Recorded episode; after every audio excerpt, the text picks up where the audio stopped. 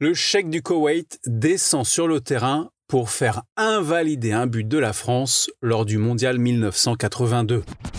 Waouh Un truc de fou C'est l'un des plus gros scandales d'arbitrage de l'histoire de la Coupe du Monde et sans doute le premier arbitrage diplomatique. Nous sommes au Mondial 1982, organisé en Espagne. Après sa défaite lors du premier match face à l'Angleterre, la France de Michel Platini ne doit pas se rater ce lundi 21 juin face à la modeste équipe du Koweït. Ce pays du Moyen-Orient participe pour la première fois de son histoire à la phase finale d'une Coupe du Monde. Alors que les Bleus dominent facilement cette rencontre, Alain Giresse, seul face au gardien, inscrit le but du 4-1 à la 80e minute de jeu. Il ne reste plus qu'une dizaine de minutes à jouer, l'affaire semble entendue, mais il se passe alors cette scène incroyable. Les joueurs du Koweït protestent. Motif, ils disent avoir été trompés par un coup de sifflet venu des tribunes au moment de la passe décisive de Michel Platini pour Alain Giresse filmé dans les tribunes du stade Valladolid. Le cheikh du Koweït, Faba Al-Hamed Al-Jabbar Al-Sabah, ne cache pas sa colère. Il fait signe aux joueurs de quitter le terrain.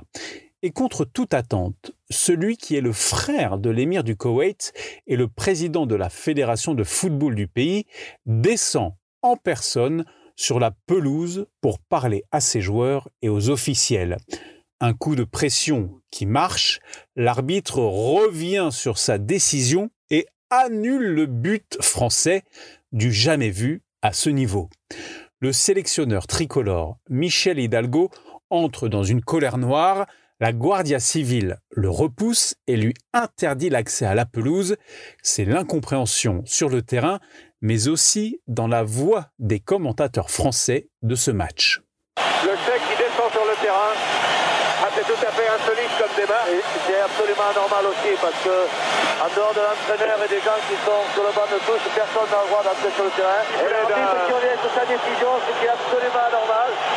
C'est un scandale. C'est très grave quand on voit des choses comme ça.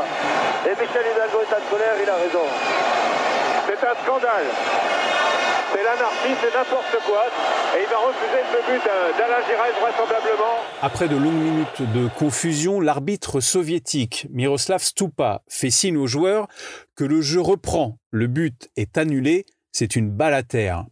La rencontre est désormais tendue et les Bleus se font peur avec un but du Koweït refusé pour hors-jeu. Finalement, le match s'achève par un nouveau but de l'équipe de France signé Maxime Bossis, le seul d'ailleurs de sa carrière internationale. Score final et officiel 4-1. Quelques semaines plus tard, la FIFA radie à vie l'arbitre de la rencontre et le chèque du Koweït écope d'un simple blâme et d'une faible amende en raison de son comportement antisportif. Pour les Bleus, on connaît la suite dans ce mondial 82 avec un autre match où ils ne sont pas gâtés par l'arbitrage non plus. La bande à Platini échoue en demi-finale face à l'Allemagne au tir au but à Séville, mais ça, c'est une autre histoire. Waouh Un truc de fou ta dose d'anecdotes sur le football. Pense à t'abonner, à mettre 5 étoiles à mon podcast. Rendez-vous aussi sur Facebook, Twitter, Instagram et un truc de foot.fr.